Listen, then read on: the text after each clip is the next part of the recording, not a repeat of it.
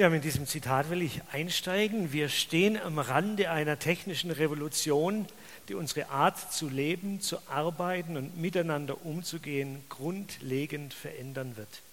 In ihrem Ausmaß, ihrer Reichweite und ihrer Komplexität wird es sich bei dieser Transformation um eine noch nie erlebte Erfahrung handeln, sagt dieser wichtige Mensch vom Wirtschaftsforum in Davos über das Internet und die Digitalisierung. Und da ist ja auch was dran. Die digitale Welt wird von Jahr zu Jahr größer und sie kriecht in alle möglichen Winkeln unseres Lebens. Internet im Home-PC, ja auch, aber das war irgendwie gestern.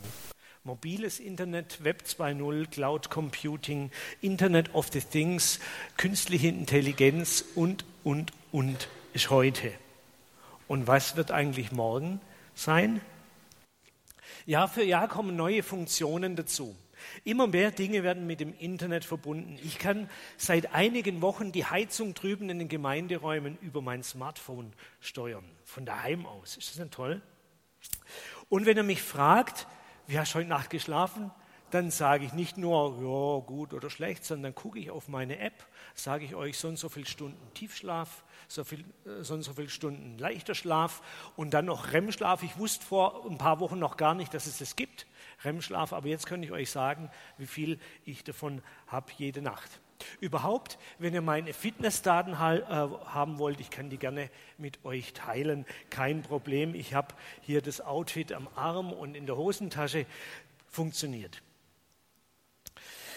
Seit ein, zwei Jahren lade ich mir immer wieder auch Rezepte aus dem Internet runter.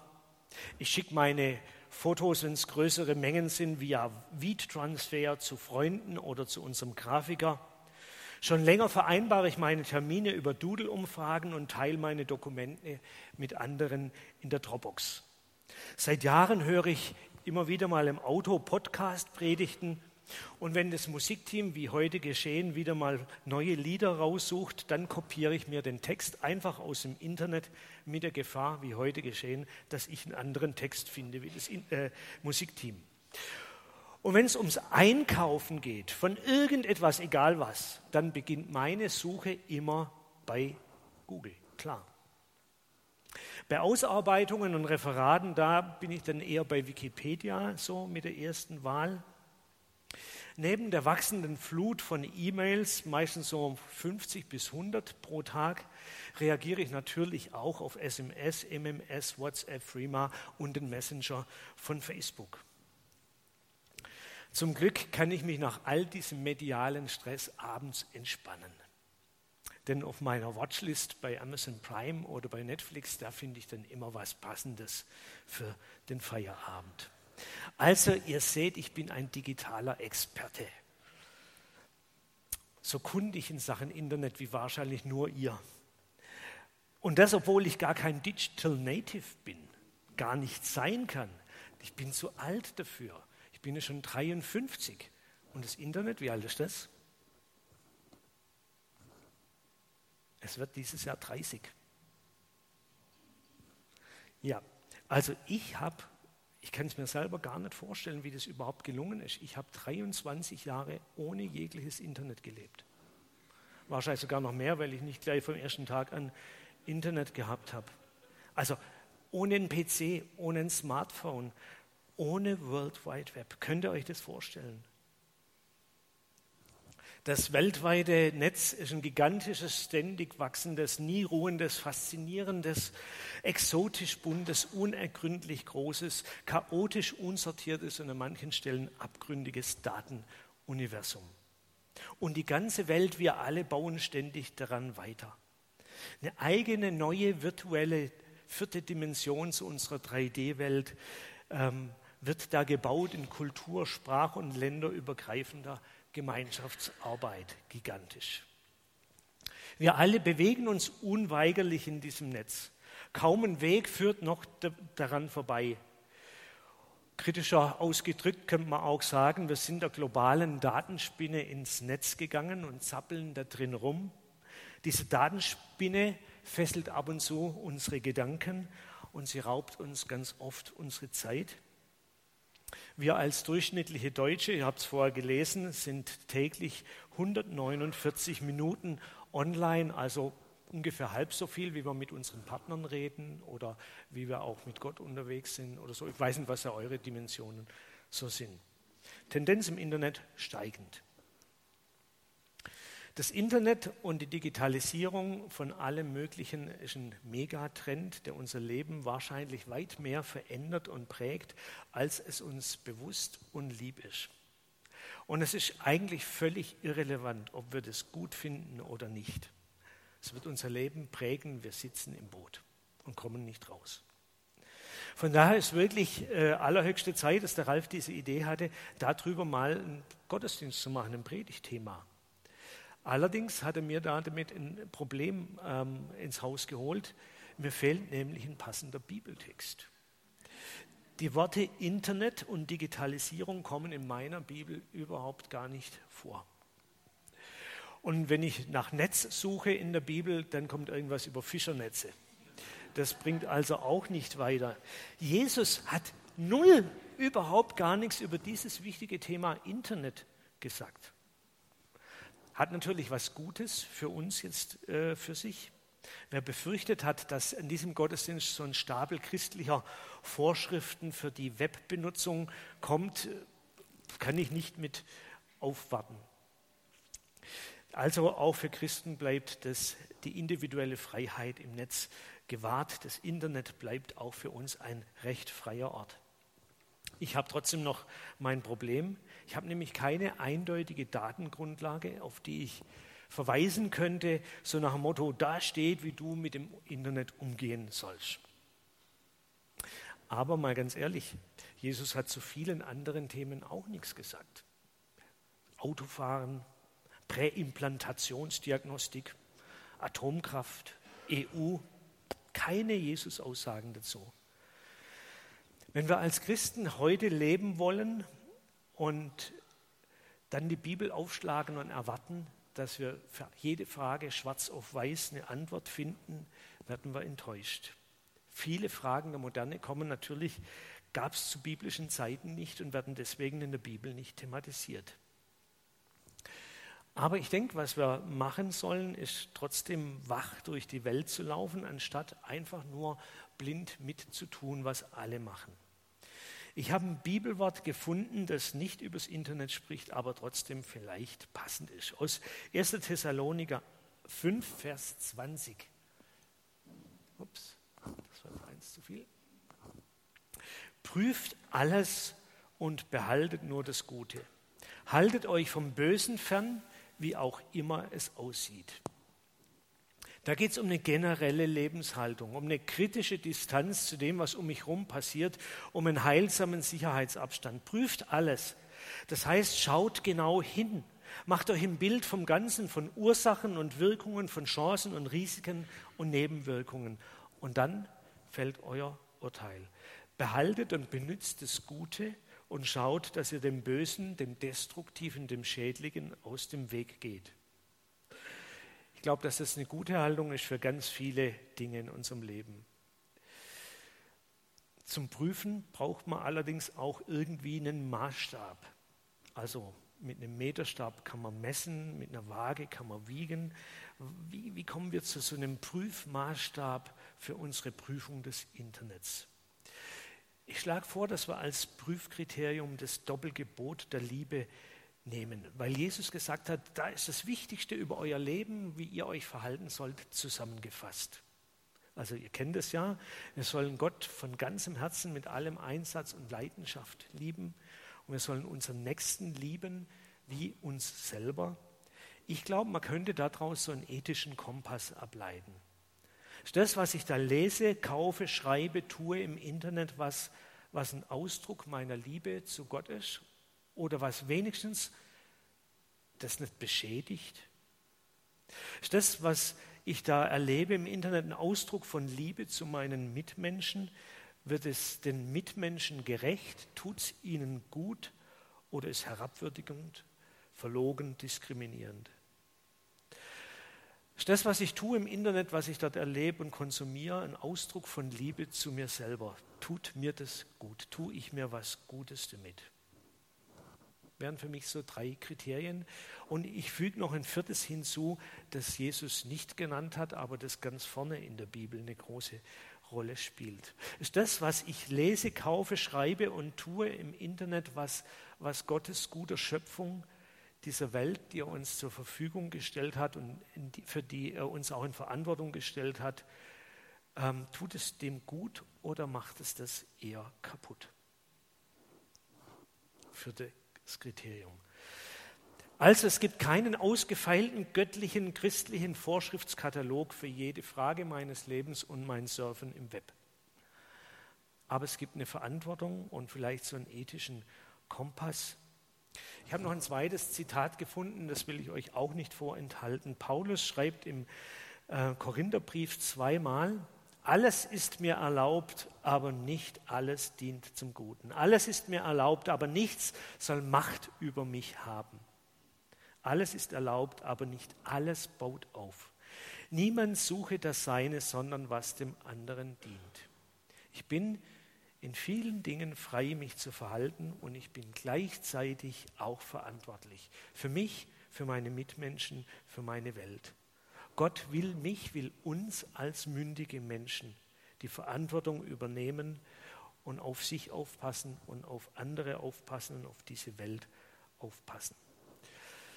Lange Vorrede, aber das war mir irgendwie wichtig, da ähm, so diese Perspektive aufzuzeigen, wie man vielleicht an dieses Thema rangehen kann.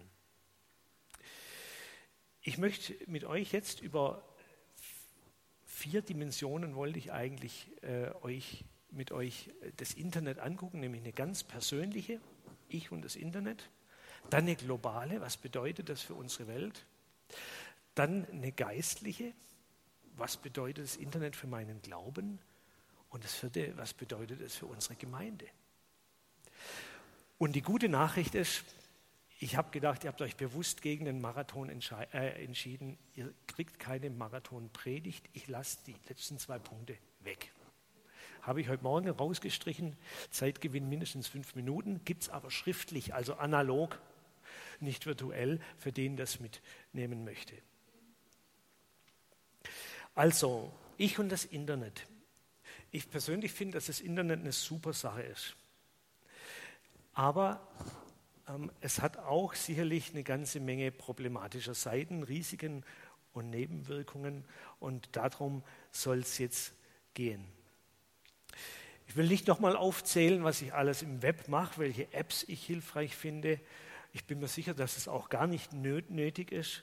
Ähm, ich bin mir auch sicher, dass wir uns weitgehend einig sind, dass wir alle mehr oder weniger viel machen im Internet, auf jeden Fall gute Gründe haben, um das Internet für dieses und jenes und in Zukunft noch viel mehr zu benutzen. Deswegen komme ich an der Stelle gleich zu den Risiken und Nebenwirkungen und habe da ein schönes Bild mitgebracht. Ich finde, das Internet ist sowas wie ein riesiges All-You-Can-Eat-Buffet. Ein riesiges Buffet, das mich lockt und mir viel mehr anbietet, als ich wirklich brauche und gesunderweise konsumieren sollte. Und so wie es ungesunde Essgewohnheiten gibt, so gibt es bestimmt ungesunde Internetkonsumgewohnheiten. Wie oft wollte ich nur mal eben schnell noch ein bisschen Pause im Internet machen und aus den geplanten zehn Minuten ist eine Stunde oder noch mehr geworden. Und was war dann der Nährwert von dem, was ich in dieser Zeit erlebt habe, was ich konsumiert habe an Informationen, Meinungen, Bildern, Videos. Ich glaube, so wie wir darauf achten müssen, was wir essen und wie viel wir davon essen, so müssen wir auch lernen, unseren Internetkonsum zu kontrollieren und auch zu beschränken. Auf Inhalte, die uns wirklich wichtig sind und die uns wirklich was bringen. Im Internet gibt es viel mehr manches Überflüssige und dann auch noch einige ungesunde Seiten. Spiele mit hohem Suchtpotenzial, gewaltverherrlichendes, pornografisches, Seiten, die Menschen herabwürdigen und beleidigen. Ich glaube, wir als Christen sind herausgefordert, da mit diesem ethischen Kompass zu navigieren und manches auch zu meiden. Nochmal ein Bild. Ihr kennt die Szene. Braucht nur mal mit der Straßenbahn mitzufahren. Jeden Tag, sieben Tage die Woche werdet ihr das so erleben. Immer online. Zum Maßhalten gehört auch die Menge, die Menge an Zeit, die Menge an Online-Zeit ist eine Zeit, die ich alleine verbringe, auch wenn ich vielleicht virtuell mit jemandem verbunden bin. Zeit, die ich nicht habe, um mit den Leuten rechts und links von mir zu reden, mit den real existierenden Menschen rund um uns herum. Wenn ich tatsächlich 146 Minuten äh, im Internet bin am Tag, wiegt es noch die Zeit auf, die ich im Gespräch bin mit anderen? Wiegt es die Zeit auf, die ich in Gespräch bin mit Gott?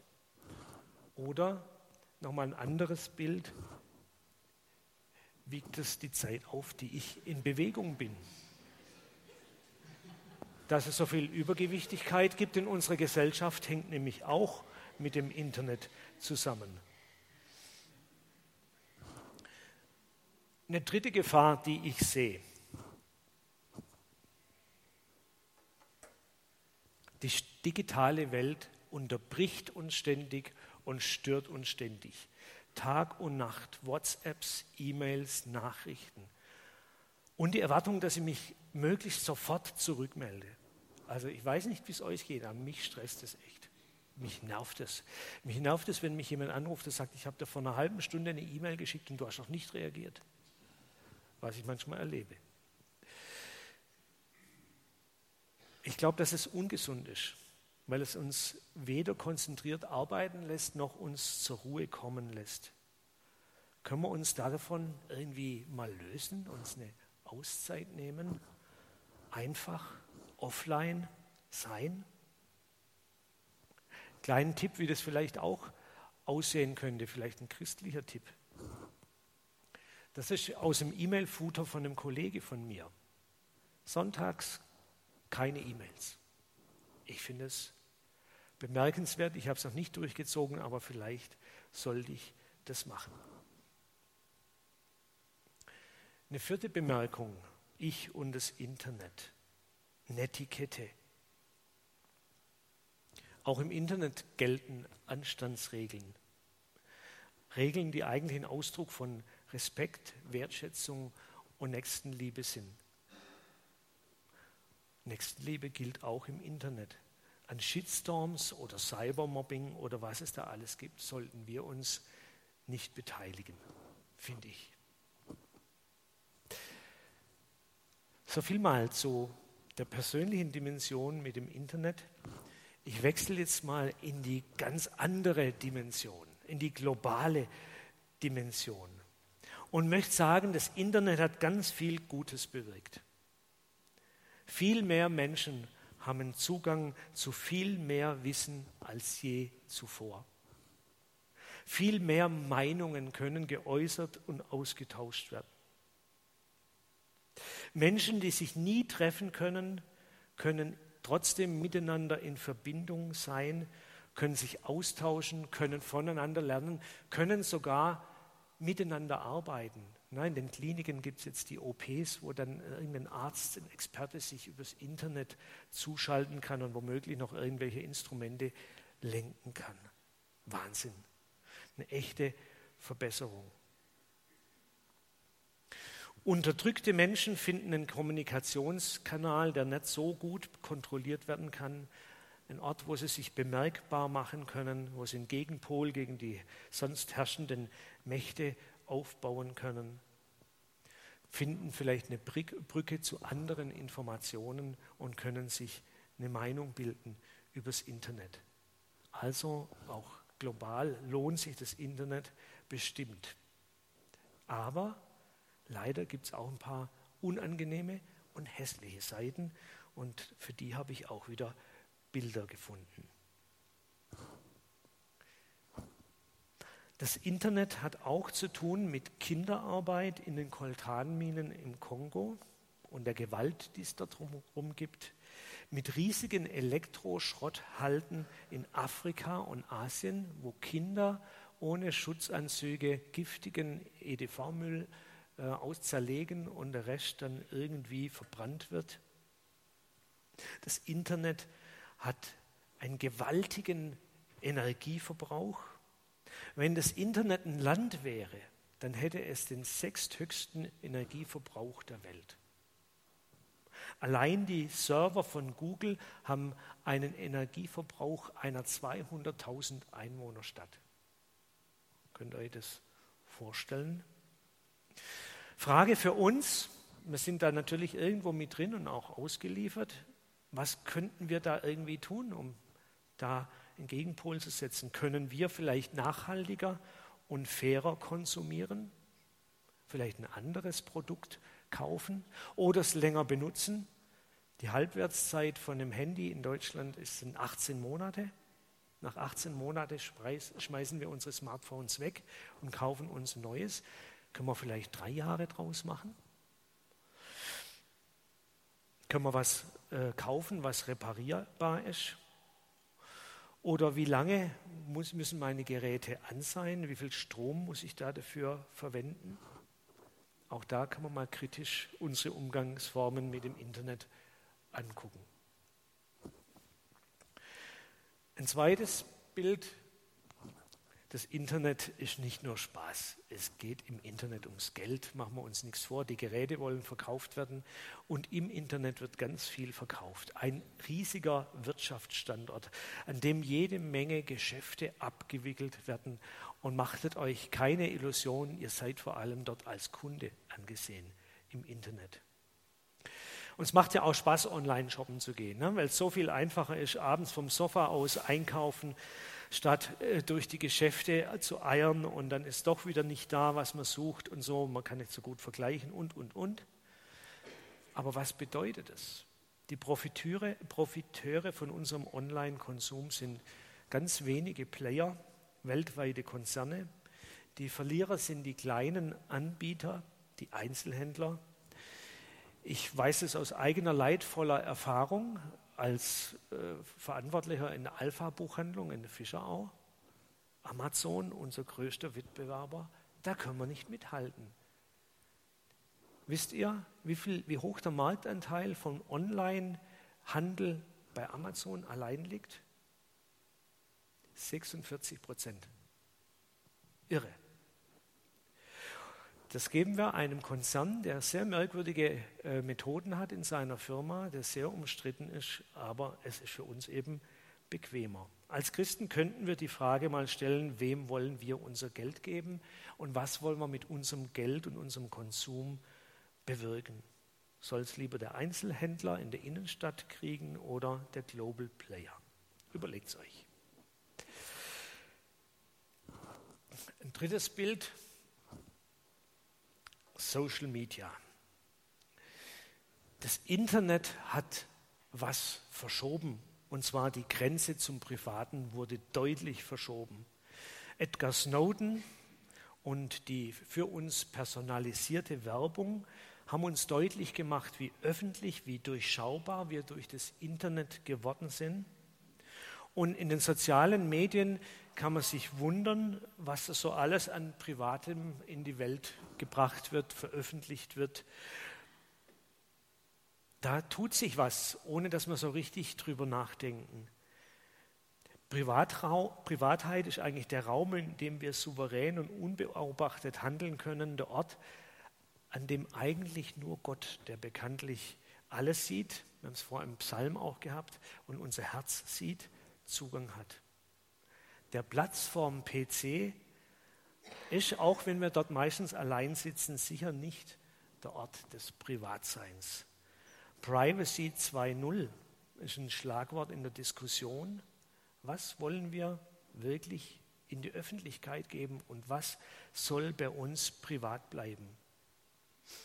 Ich bin mir selber nicht sicher, was ich da wie schlimm finde, aber ich glaube, wir sollten uns darüber klar werden, dass wir durch das Internet gläserner öffentlicher, durchschaubarer werden.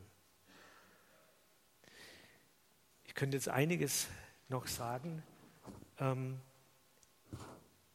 zum Thema Glaube im Internet, was da so alles zu erleben ist, wenn wir mal googeln nach Glaubensthemen. Und ich könnte euch auch was erzählen zu dem, wie ähm, das Internet und unsere Präsenz dort wirkt auf Gemeinden.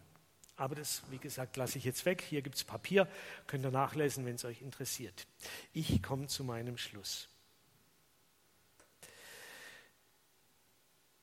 Nochmal die Wiederholung. Prüft alles, das Gute behaltet. Liebe Geschwister, sage ich jetzt mal so fromm, schwimmt nicht einfach bewusstlos mit bei allem, was alle mitmachen. Und behaltet euch einen zweiten Standpunkt, wo ihr Zeit verbringt und Aufmerksamkeit investiert und der euch ein Urteilsvermögen geben kann. Bleibt Beter und bleibt Bibelleser, bleibt im Umgang und im Hören mit Gott und bildet euch dadurch einen Wertmaßstab, mit dem ihr die Welt und auch das Internet beurteilt. Nochmal ein Paulus-Zitat zum Schluss. Passt euch nicht den Maßstäben dieser Welt an, sondern lasst euch von Gott verändern, damit euer ganzes Denken neu ausgerichtet wird. Nur dann könnt ihr beurteilen, was Gottes Wille ist, was gut und vollkommen ist und was ihm gefällt. Werdet euch darüber klar, was euer Internetkonsum verändert in eurem Leben, in euren Beziehungen, in unserer Welt, in eurem Glauben und nehmt eure von Gott gegebene Freiheit genauso wahr wie eure Verantwortung. Meidet das Böse, nützt das Gute, das zu finden ist. Lasst uns einen Unterschied machen in unserem Leben und Jesus folgen auch im Internet.